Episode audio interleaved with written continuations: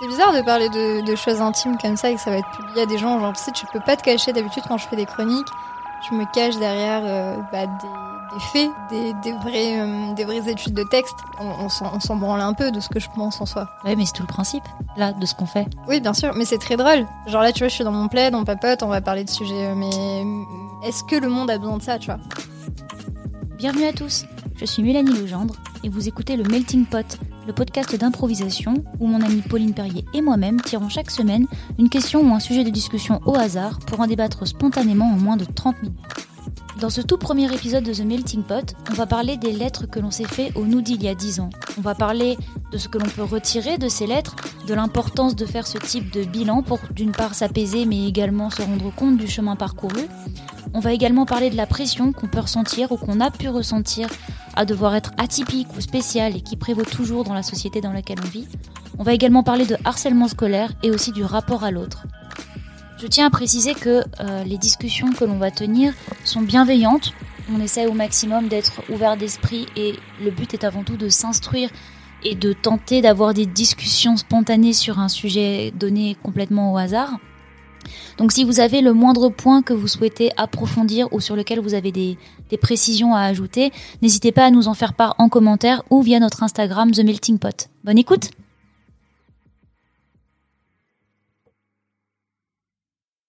Par moment, j'ai mis des sujets, euh, parce que parfois on avait des private jokes ou euh, enfin juste une vanne qui venait. Oui, ou un truc Et- que j'ai entendu, que j'ai lu Ouais, vite fait hors contexte, je l'ai écrit, mais Exactement dans le contexte ça faisait sens mon idée et après ça. hors contexte j'ai plus du tout le- les choses que je voulais dire autour. Exactement. Et dix jours après, t'es là, genre, mais pourquoi j'ai mis ça? Et du coup, c'est vrai que là, c'était un peu stérile.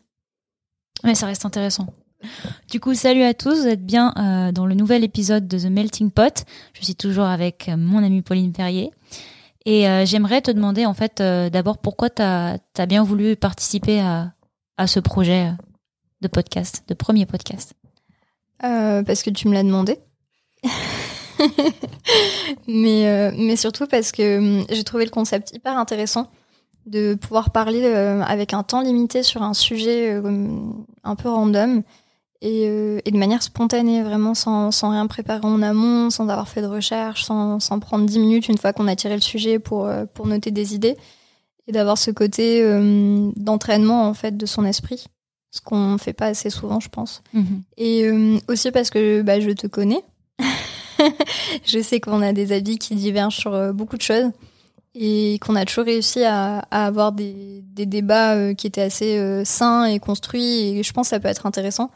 Et, euh, et un dernier point, bah, c'est le fait de... Je trouve ça intéressant de donner la parole à des nanas lambda qui sont pas engagées dans des assos euh, pour des causes ou je ne sais quoi et de montrer que ben euh, on peut avoir des avis assez modérés et, de reprendre un peu ce pouvoir qui est euh, qui est pris par des nanas beaucoup plus extrémistes et qui vont parler sur certains sujets. Donc nous on a des choses enfin je sais on a un petit pot là dans lequel on met on note un peu toute la semaine des idées. Donc ça peut être un mot, ça peut être une question et ça peut être des choses légères, ça peut être des choses qui nous ont travaillé dans la journée, donc des sujets un peu plus graves. Et, et j'aimais bien l'idée de, de parler sans être quelqu'un de d'extrémiste ou Et, et je tiens à préciser qu'évidemment, on, on ne s'est pas dit les sujets à l'avance, on a écrit. Et euh, on n'a aucune note. hein. on ne tout. triche pas. on n'a aucune note. Et du coup, ben, je te propose de pas trop attendre et de, de piocher le sujet. Allez, je vais faire de la SMR. La pire chose. Connais ton écriture. Oh là là, ça va être un enfer. Oh, j'aime beaucoup. Lettre à mon moi d'il y a 10 ans. Oh Pourquoi t'as choisi ce sujet? Euh, Parce que je pense que j'ai toujours eu ce truc de... euh, j'ai toujours été plutôt pessimiste dans la vie. Et du coup, il y a beaucoup de moments où je me suis dit, ah, si je pouvais me parler à, à moi de, au collège, je lui dirais, euh, putain, fais pas ça, fais pas ça, t'aurais dû être comme ci, t'aurais dû être comme ça, parce qu'il va t'arriver ce truc, ce truc, ça va être chiant et tout. Et en fait, euh, Ouais, donc toi en fait tu voulais lui parler pour lui flinguer le moral quoi. Il y avait pas de pep talk. Bah. euh, C'est vraiment Non, genre. mais- Parce que tu vois, aujourd'hui, je me, je me dis, ah, c'est cool, j'ai pas euh, suivi le, le groupe, et encore que le groupe, faut voir ce que c'est, hein, mais je veux dire, j'ai pas suivi ce que je représentais comme étant le groupe, euh, les populaires, les gens qui font tous la même chose, ou en tout cas, voilà. Et, euh, et finalement, je me disais, putain, je devrais me, parler et me dire, euh, franchement, euh, va, va avec eux et tout, tu vas te sentir moins seul, tu vas moins galérer à l'école et tout, tu vas moins être, avoir ce sentiment de solitude, tout ça. Et à un moment donné, genre, je me suis posée là en début d'année et je me suis dit, mais c'est. genre, jamais j'irais lui dire ça à mon mois d'il y a 10 ans. À mon mois d'il y a 10 ans, je lui dirais, mais dans pas longtemps, tu vas voyager, tu vas aller dans. Tu vas vivre plein de trucs, tu vas parler d'autres langues, tu vas rencontrer des gens que jamais t'aurais pu rencontrer si t'avais pas décidé de prendre ce chemin qui avait l'air un peu bizarre. Et du coup, je sais pas, je, je voulais saisir l'opportunité pour me pour tourner ça dans un truc un peu positif. Je précise pour les, les auditeurs qui ne te connaissent pas que Mélanie parle coréen couramment. Ah, Elle a le, le thaï aussi, en cours d'apprentissage toujours. En beau cours d'apprentissage, hein, parce que. ouais, mais quand même, c'est. On est sur un, je sais commander au restaurant. Hein. c'est très important. Avec ça, tu survis, donc. mais mais c'est quand même, oui, c'est un beau parcours et qui est quand même assez atypique. Exact. Et atypique, on se rend compte que c'est bien que des années après. Euh, ouais. mais moi, j'ai l'impression qu'atypique, c'est devenu random aujourd'hui. Tout le monde veut être atypique. Tout le monde veut être un introverti aussi. Parce que nous, quand on était au collège, euh, on était un peu des victimes parce qu'on était introverti. Mhm. Et aujourd'hui, euh, c'est tout, le monde se revendique un peu asocial, un petit peu hors de la norme. Je trouve que ça, c'est aussi beaucoup présent dans le monde du travail, tu vois. par exemple, quand on cherche un candidat, on va pas on, pourrait par exemple chercher un candidat ok c'est un poste euh, de marketing ok bah vous devez être bon en marketing mm. tu vois à la base. Non on va chercher quelqu'un qui a le truc en plus qui a machin en plus. Du coup ça force les gens à essayer d'être ce truc un peu spécial sauf que comme on réclame ça de tout le monde bah, tout le monde veut devenir comme ça et donc tout le monde devient atypique je pense qu'il y a dans le travail je trouve qu'il y a beaucoup ça. je pense qu'il y a ça. Je pense qu'il y a le travail qui l'exige un petit peu. Mais je pense qu'il y a aussi le, le fait qu'on a un peu perdu la notion de communauté euh, on est un peu rattaché à rien. Et du coup, je pense qu'on essaye vraiment de se démarquer parce qu'aujourd'hui, bah, euh, les gens sont un peu gavés euh, d'images d'influenceurs, de choses comme ça, où en mhm. fait, les gens ont réussi un peu à partir de rien. Et, mhm. il faut, il faut, il faut avoir sa marque en fait. Un grand coup de, ouais. et du coup, citation. C'est ça. Et, et de placement de produits, en fait, les gens sont devenus des panneaux publicitaires, ils s'en rendent pas compte je pense qu'à ce côté, euh, il faut être atypique parce que euh, comme on est un peu rattaché à rien, bon, on va essayer d'exister d'une certaine manière et de trouver son identité euh, comme ça. Et puis avec un peu de chance, on va rassembler des gens autour de nous. Mhm. C'est un peu l'impression que j'ai. Je pense que c'est il y a beaucoup de facteurs, mais je pense que c'est un peu l'impression que j'ai. Et du coup, tu t'es déjà fait toi cette réflexion de qu'est-ce que tu dirais à ton toi plus jeune et est-ce que ça a changé?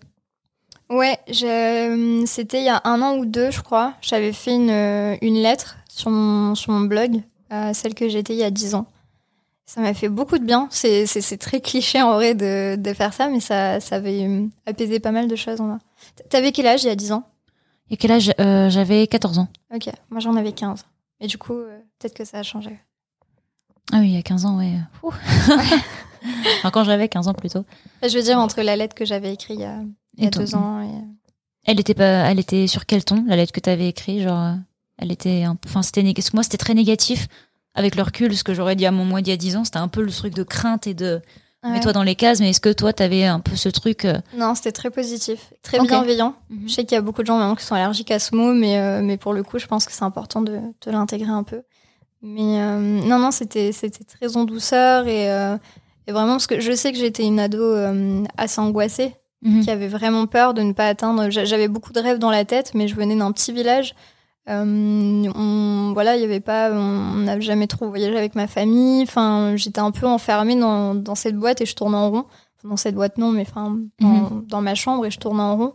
Et, et j'avais pas l'impression qu'il y avait quelque chose qui existait au-delà du village. J'en rêvais beaucoup. C'est pour ça que j'écrivais beaucoup, euh, que j'imaginais des histoires. Enfin, c'était vraiment ma manière à moi de me dire, euh, il peut se passer des choses dans ta vie. Mais mais du coup, oui, c'était un ton assez bienveillant pour lui dire euh, putain, euh, genre lâche pas le morceau quoi. Je te promets que là, toutes les heures que tu passes à écrire des histoires, euh, à te renseigner sur le monde de l'édition, à faire des erreurs, pareil, à pas forcément aller aux soirées ou ah bah, j'avais des amis qui étaient très gentils. En fait, on était un groupe très mignonné. Euh, moi, c'est typique des villages. C'est ça. Et puis même, enfin, moi, j'ai eu mon premier copain super tard. Enfin, j'étais, j'étais pas du tout dans les mêmes euh, préoccupations que les autres ados. En fait, j'étais euh, très, très dans les livres. j'étais un peu pareil. Et du coup, bah, de lui dire, enfin. T'inquiète, quoi. À un moment donné, tout ce que t'es en train de faire là, ça va payer. Et aujourd'hui, j'échangerai ma vie, mais pour rien au monde. Mhm. Et tu penses qu'il y a un intérêt à. Enfin, est-ce que tu penses qu'il y a un intérêt à se faire ce genre de lettre à soi-même d'il y a 10 ans? Genre, c'est un exercice que tu conseillerais de faire aux gens ou qu'est-ce que tu vois comme intérêt? J'ai un peu l'image, tu sais, des psys qui disent euh, Et alors, votre enfant intérieur? Parlez-lui. non, mais tu vois, genre moi, moi, je me suis fait, je me suis pas vraiment fait de lettres. Je me suis pas écrit de lettres, mais c'est juste un truc où, où, tu sais, tu te visualises un peu ton petit toi devant toi, et, et moi, je pense que je la visualisais très triste Ouais. d'être toute seule, très triste, parce que moi, je dessinais beaucoup, j'écrivais pas, mais je dessinais beaucoup dans, dans ce même euh, principe de, je suis dans un petit village, je veux m'évader, euh, ouais. exactement. Et j'étais un peu dans ce truc aussi et, euh, et je me sentais très très seule justement de pas avoir les mêmes préoccupations euh, que les, les, les ados de, de, que je pouvais fréquenter, tu vois. Et du coup, moi, quand, quand je la visualisais, cette petite Mélanie, tu vois, j'étais très triste. Et Mm. des fois, je me disais, ok, arrête ce que tu fais, va avec les jeunes, franchement, amuse-toi parce que t'es même pas sûr que ce que tu fais, ça va payer. Maintenant, ça, c'est vraiment, ça a changé. Hein. C'est Oui. une réflexion pour moi qui a complètement changé. Mais du coup, je me demande, enfin, je sais pas, l'intérêt que toi, t'as, tu, tu trouverais à faire ça? Bah, de l'avoir fait, je pense que ça, ça a apaisé euh, parce que je pense que dans le besoin de toujours être en mouvement, toujours avoir un projet, toujours viser plus haut et, et vraiment euh, d'avoir ce, ce mot réussir imprimé dans la tête en permanence et, euh, et qu'il y avait ce côté euh, tu peux pas être heureuse tant que t'as pas euh, coché toutes ces cases là. Mhm. Je pense que d'écrire cette lettre, ça m'a permis aussi de faire le bilan et de me dire euh, putain, euh, je crois que je l'ai fait quand j'avais 23 ans moi. Et de me dire, euh, bah là, euh, tu travailles à ton compte depuis deux ans, euh, t'es en train de valider un master 2 qui est assez cool, euh, tu euh, as déjà publié deux romans, enfin euh, voilà, de me dire tout ça, euh, enfin les romans. Moi, je pensais que je- jamais je serais publiée. Il faut, savoir que quand j'ai démarché les maisons d'édition, j'avais 19 ans, avec un roman que, bon, c'est un roman euh, de quelqu'un écrit, enfin, qui avait 19 ans et qui l'a écrit en deux mois, mais, euh, mais qui m'a permis de, de Mettre un pied dans le- ouais, Mm. le pied à l'étrier. Mais euh, vraiment, c'était de me dire, bah, je vais l'envoyer à des maisons d'édition. Ils vont me dire non. Et puis une fois que je me serais mangé plein de refus et que j'aurais bien niqué mon ego, je vais me concentrer sur les études et puis j'irai faire comme les autres. J'irai bosser chez Nestlé ou chez, euh, chez Chanel ou euh, enfin voilà parce que c'était, je fais une école de commerce donc c'est vraiment ce qu'on nous vend quoi. Il faut, Ouais. faut être, faut rêver d'aller vendre des céréales ou, ou des croquettes ou je ne sais quoi. Et, euh, et puis manque de peau, il y en a deux qui m'ont dit oui. Là je me suis dit J'avais pas prévu ça. c'est- C'est-à-dire qu'en fait, il y a peut-être autre chose qui peut exister en dehors de euh, tout ce Mm. qu'on me présente. Et, euh, et en fait, j'osais pas en rêver parce que, bah, gros syndrome de l'imposteur. euh, et, euh, et je pense que c'est difficile de se sentir légitime dans ce qu'on fait, surtout quand on est jeune. Mm. Et puis bon, bah, je me suis dit, allez, vas-y, je le fais. euh, Mais en fait, souvent, j'ai fait les choses en me disant, mais comme ça, tu vas te casser les dents. Et puis après, tu verras. Mais tu pouvais euh, pas ne pas les faire, tu vois. mais en fait, je pense que hum, peut-être que c'était un, peut-être que c'était l'ego qui était en jeu et j'avais besoin de me prouver des choses. Peut-être que c'est juste que j'étais trop passionnée et que ça me prenait vraiment trop au trip pour laisser passer. Parce que j'ai essayé, hein, j'ai eu des périodes où j'ai pas écrit, euh, mais j'y Mhm. reviens toujours. En fait, c'est vraiment le truc le, qui, qui est trop fort chez moi. C'est, j'arrive pas à passer à côté. Ok. Et du coup, tu penses que tu vas en refaire des lettres à toi d'il y a 10 ans? Je pense que c'est un truc que tu vas faire régulièrement. Genre, comme un genre de, tu sais, euh, un bilan de l'année, sauf que c'est un bilan que tu fais pas tout, tous Ouais. les ans. Je sais pas comment m'expliquer, mais. Je euh, pense que je le ferai. euh, je pense que c'est quelque chose qui est, qui est intéressant. Par exemple, si je regarde la fille que j'étais à euh, 19-20 ans, clairement aujourd'hui je serais pas amie avec elle. Je pense qu'elle a été nécessaire pour me construire, mais euh, justement ce que tu disais, tu vois, de de vouloir aller avec les autres, d'être populaire, de Mhm. moi je l'ai eu en fait quand je suis rentrée en prépa. Où, euh, où en fait j'ai eu beaucoup d'attention sur moi euh, d'un coup parce qu'il y Mhm. avait très peu de filles et, et c'est un peu con hein, mais moi j'étais pas habituée à tout ça. Et, euh, et en fait, euh, même si euh, je faisais rien parce que j'étais dans mes études, et enfin euh, voilà, j'ai pas eu une vie débridée, Mhm. mais cette attention-là m'a donné un sentiment un peu de pouvoir. Et, et je pense heureusement que j'ai pas ce tempérament-là parce que je pense que il y a des personnes que ça peut faire un peu briller. Mais euh, mais du coup en fait pour rester la fille populaire et bah, j'allais beaucoup plus aux soirées, euh, j'ai j'ai mis l'écriture de côté, j'ai pas euh, Enfin, je montrais pas trop les références geeks ou les trucs comme ça. Euh, J'essayais vraiment d'être la fille euh, populaire euh, comme je pouvais en avoir l'image de base. de camoufler le truc. Ouais, c'est ça, de, de mettre un manteau genre toujours hyper apprêté, toujours. euh, euh, je me mettais beaucoup de talons alors que ça me défonçait les pieds. Enfin, Mhm. des choses. Ouais, je pense que j'ai essayé de jouer le rôle de la petite femme parfaite et, et de mettre un peu de côté ce qui faisait que j'étais moi en fait. Et que finalement, bah, parfait, c'est ce qui est parfait pour toi, pas pour le monde. Mhm. Ouais, et puis je pense. euh, je pense qu'il faut pas rester sur des trucs négatifs, tu vois, genre euh, quand euh, tu sais, tu dis tu serais pas ami avec Ouais. là toi plus jeune, et moi ça me fait un peu penser à, au fait que que moi je voulais juste, enfin quand je me suis fait ma première lettre à moi d'il y a 10 ans, je voulais je voulais lui dire de ressembler aux autres pour être tranquille. Ouais. En fait, maintenant avec le recul, je me dis juste parce que moi j'ai subi beaucoup de harcèlement scolaire euh, quand j'étais euh, au collège et au lycée Ok. mais euh, un peu vénère, hein, euh, un Ouais, truc ouais. euh, assez chiant. Et, euh, et en fait, je pense que quand j'ai fait ma lettre à moi d'il y a 10 ans, c'est juste que je voyais juste les pleurs, je voyais juste les coups, je voyais juste les trucs comme ça. Et tu te dis, en fait, comme tu peux souhaiter ça à personne, tu veux pas te le souhaiter à ton toi du passé. C'est Or, ça. le truc que, dont tu te rends compte plus tard, c'est que si j'avais pas subi ça, je Mm. pense que euh, je serais pas, euh, je serais pas aussi altruiste, je serais pas aussi. Alors, pareil, j'aime pas trop ce mot, mais bienveillant Oui. je pense qu'il y a plein de choses que j'aurais pas fait parce que j'aurais pas eu cette cette confrontation à me dire ah ouais ok la vie peut être dure comme ça Ouais. donc faut pas être enfin faut pas être dur avec les autres comme ça du coup je pense que c'est aussi ce qui fait que mon rapport il a un peu changé j'avais un peu de la pitié pour moi-même je pense Oui. avant Bien sûr. et du coup maintenant j'ai un peu plus de la fierté de me dire t'as traversé tout ça c'était Bah dur ouais, tu vois De te dire quand même, euh, enfin, t'as été résiliente. Mhm. Alors c'est un mot qui est très à la mode là depuis un an, mais euh, mais en fait c'est vrai, il y a des y a des réalités qui qui exigent cet emploi. Et, et ouais putain c'est quand même pas pas rien le harcèlement scolaire. Euh, Enfin il y a quand même des gamins euh, très jeunes. Hein. Je pense à une jeune fille de 11 ans, Eva, qui s'est suicidée. euh, Enfin 11 ans quoi, t'es un gamin. Moi 11 ans je Mhm. joue à la poupée. ouais pareil Mhm. Donc, euh, donc ouais, je pense que c'est des réalités. Et ouais, il y a, il y a de quoi être fier quand tu te rends compte de tout ce que tu as parcouru et quand tu vois d'où tu viens. ok et du coup là tu lui dirais quoi à toi il y a 10 ans? Bah, je lui dirais que ça va bien se passer. non, mais c'est con, mais je lui dirais. c'est concis euh, mais je pense que ça peut lui faire plaisir Ouais, c'est c'est de se dire, bah en fait, je change pas, c'est pas grave, c'est un peu bizarre par moment. C'est pas grave si à un moment donné, tu vas essayer d'être quelqu'un que tu n'es pas parce que ça va te permettre de trouver qui tu es. Parce que finalement, c'est ce sont ces petits rôles qu'on essaye qui nous permettent de voir ce qui nous va, ce qui nous va pas. Je pense qu'on est on- dans notre vie sociale, on, on a plusieurs masques de toute façon en fonction d'avec qui on est. De il y a il y a des nuances, bien sûr qu'on va pas. Alors il y en a qui deviennent des personnes totalement différentes. Je, je pense pas que ce soit le sujet, mais Mhm. je pense qu'il y a des nuances qui s'appliquent en fonction de qui on est. des de- tenues qu'on met qu'on enlève C'est ça. Et, je pense qu'elles sont toutes nécessaires et que quand on est jeune, notamment adolescent, c'est encore plus fort en fait, c'est encore plus ancré parce qu'on on, on essaye on essaye tout et euh, et on essaye vraiment de se dire ok cette fois c'est la bonne.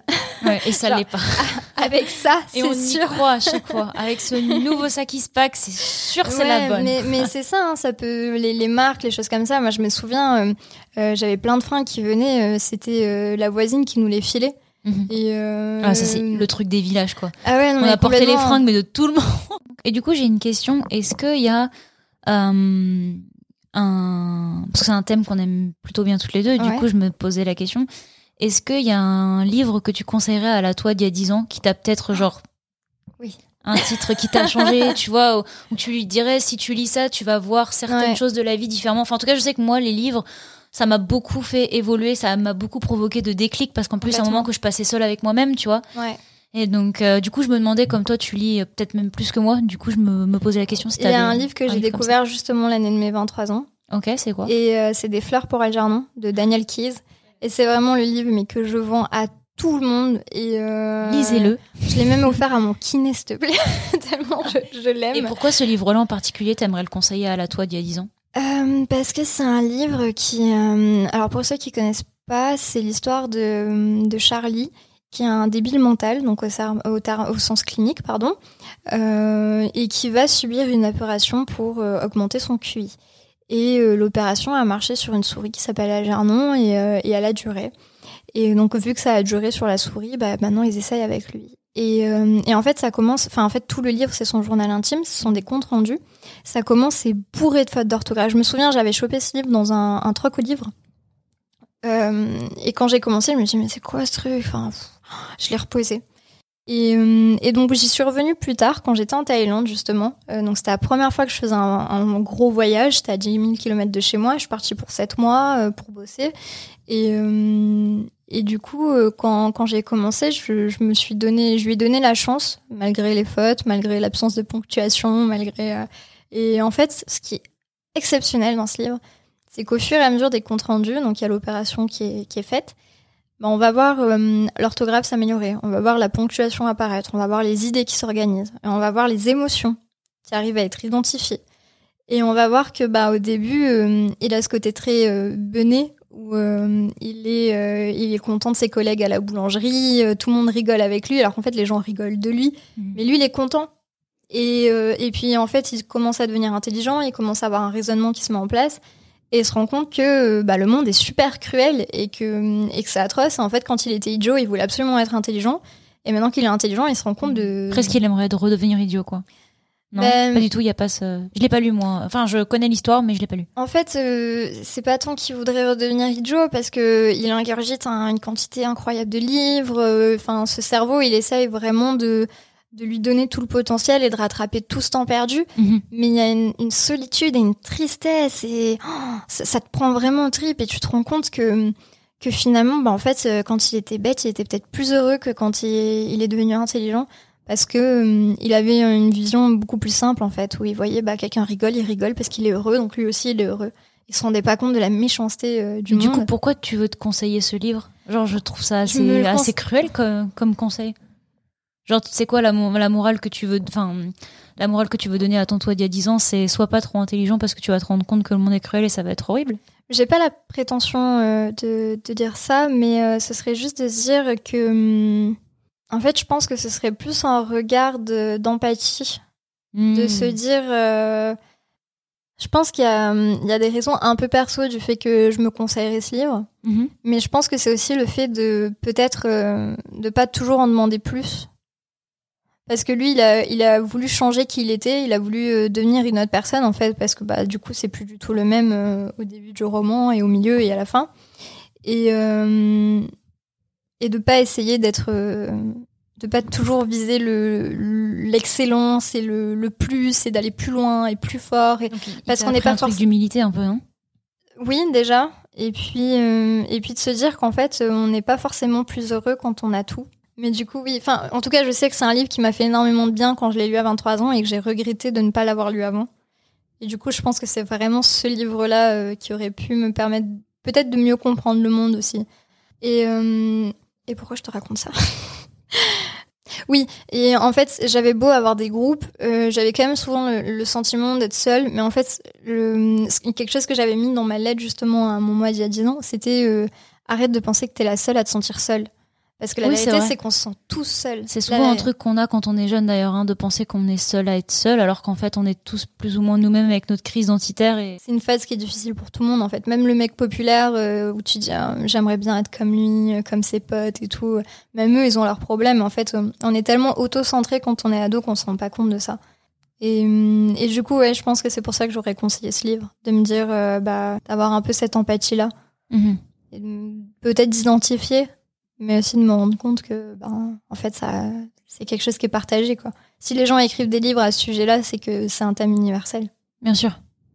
Ok. Et toi, t'aurais t'aurais conseillé quel livre? Alors moi, euh, en fait, j'aurais conseillé un livre que j'ai lu super tard et, et pourtant c'est mon livre préféré euh, au monde, je pense. moi, j'aurais conseillé à mon moi d'il y a 10 ans de lire euh, Le Petit Prince, en fait, Ah de Saint-Exupéry, parce que en fait, le truc que j'ai eu moi quand j'étais euh, donc euh, il y a 10 ans, c'est que euh, comme j'étais tellement persuadée euh, que la solitude, ok, c'était pour moi, ok, je pourrais jamais appartenir à ces groupes, machin et tout. Et ben, je, j'avais un peu développé une, euh, une déjà bah, une crainte des autres et puis aussi un jugement sur les autres, tu vois. C'était peut-être moi le problème. Mm. Enfin, je sais pas, mais en tout cas, ce que je veux dire, c'est que je les ai tout de suite catalogués tous comme étant les autres, tu vois. Mm. Et, et ce que j'aime bien avec le livre du Petit Prince maintenant, c'est que ça t'apprend aussi à juste suivre ton cœur et tes émotions au lieu de toujours trouver une raison à tout d'exister. Et moi, je pense que c'est ce que j'ai pas assez fait quand j'étais jeune. J'ai toujours, euh, j'ai toujours essayé de trouver des raisons à tout, des raisons à pourquoi les, les gens voulaient peut-être pas être avec moi, les raisons de pourquoi moi je voulais pas être avec eux, les raisons de pourquoi pourquoi j'aimais pas euh, aller en soirée, pourquoi j'aimais pas euh, les garçons très très jeunes, enfin en étant très très jeune, tu vois. Et euh, je me dis bah peut-être que si j'avais juste suivi mon cœur en me disant bah ok moi j'aime juste dessiner et je suis pas dans le délire, et ben peut-être que je l'aurais mieux vécu, tu vois. Bien sûr.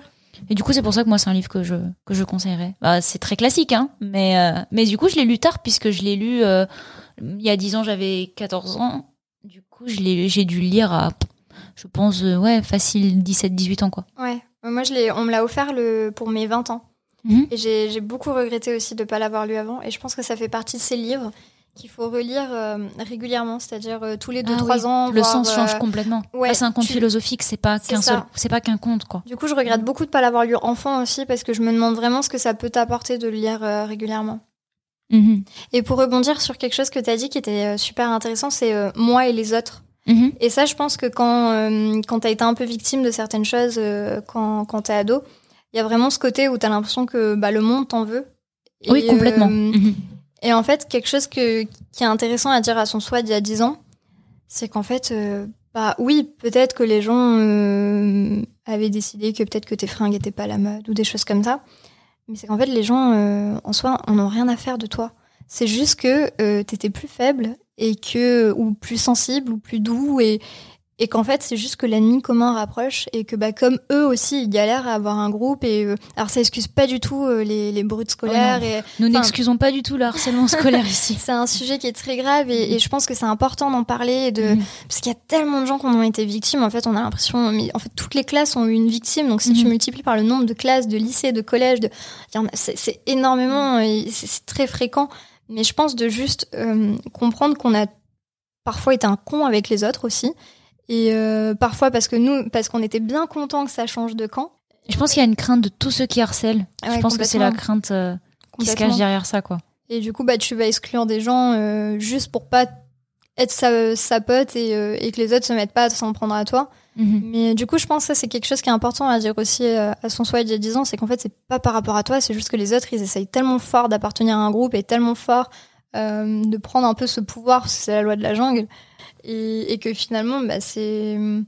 Et preuve que ces gens-là, si tu les recroises maintenant, Souvent, ils sont sympas avec toi. déjà ouais, ou ça où ils te reconnaissent pas et en plus euh, le truc. Alors je trouve ça, j'excuse pas non plus, Bien mais sûr, bien sûr. disons que ces gens-là, quand tu les revois et admettons que tu leur parles de ce que toi t'as vécu, pour... ils ne s'en souviennent même pas. Ah mais complètement, mais parce qu'en fait c'était c'était épisodique pour, enfin c'était ah, pardon c'était anecdotique pour. C'est c'est pas contre de, de comprendre en fait c'est pas toi le problème, c'est juste que bah les c'est des phénomènes de groupe Mhm. et que bah tout le monde est tellement paumé et tout le monde essaye tellement de tirer son épingle du jeu que pour pas être la victime bah on s'impose comme le plus fort et que si toi t'es pas dans ce jeu-là et qu'en fait bah c'est important de parler de tout ça Mhm. pour que ce soit pas perpétué et qu'on bah, juste en foute la paix en fait et qu'on trouve d'autres moyens de, de créer ces groupes. Et je pense que hum, c'est un sujet qui dont on parle de plus en plus, les, les langues se délient à propos de ça. Donc je pense que les nouvelles générations qui arrivent sont plus informées et je dis pas que le problème euh, va être réglé parce que je pense que de toute façon quand t'es ado t'es un petit con. Donc euh, Mais euh, du coup, ok, bah écoute, moi, euh, moi du coup, je conseillerais en fait à tout le monde de se poser, de se faire euh, Mm. ça, de se faire une petite lettre ou une petite réflexion, hein, pas forcément écrite la lettre, on n'a pas tous le temps, hein, mais de, de se faire ouais, une je pense que c'est bien de le mettre par écrit, de le poser. Ah, tu penses que c'est bien le, le fait de le poser, en fait quand t'écris, tu sors quelque chose de toi. D'accord, oui, oui, ok, je, Je pense vois. que tu le mets vraiment à Mhm. plat et puis du coup tu organises plus plutôt que d'avoir ce magma là qui reste dans ta tête et Mhm. je pense que c'est pas mal de l'écrire. Eh ben, je pense que ça peut être une bonne idée pour tout le monde et, et moi j'ai hâte de faire ma prochaine lettre à mon mois d'il y a 10 ans. Je pense que j'aurai pas mal de trucs à lui dire. Tu lui diras quoi? En une phrase? En Le une message? Enfin, ou deux, mais le message, euh, ce serait quoi? Ah, je pense que je lui dirais You faked it and you made it. C'est pas mal. Je pense que C'est pas mal. je pense que ça pourrait être une bonne phrase. Voilà, c'est ma conclusion. en vrai, c'est pas mal, hein je, je, je vais fade. Ouais, ouais. Qu'est-ce que t'en as pensé? Ouais, j'ai bien. Si vous avez écouté cet épisode jusqu'au bout, déjà, merci beaucoup. Et si vous souhaitez nous aider, vous pouvez vous abonner à The Melting Pot sur Apple Podcast ou sur n'importe quelle application de podcast que vous utilisez. C'est ce qui va nous aider le plus et on vous remercie d'avance. À la prochaine!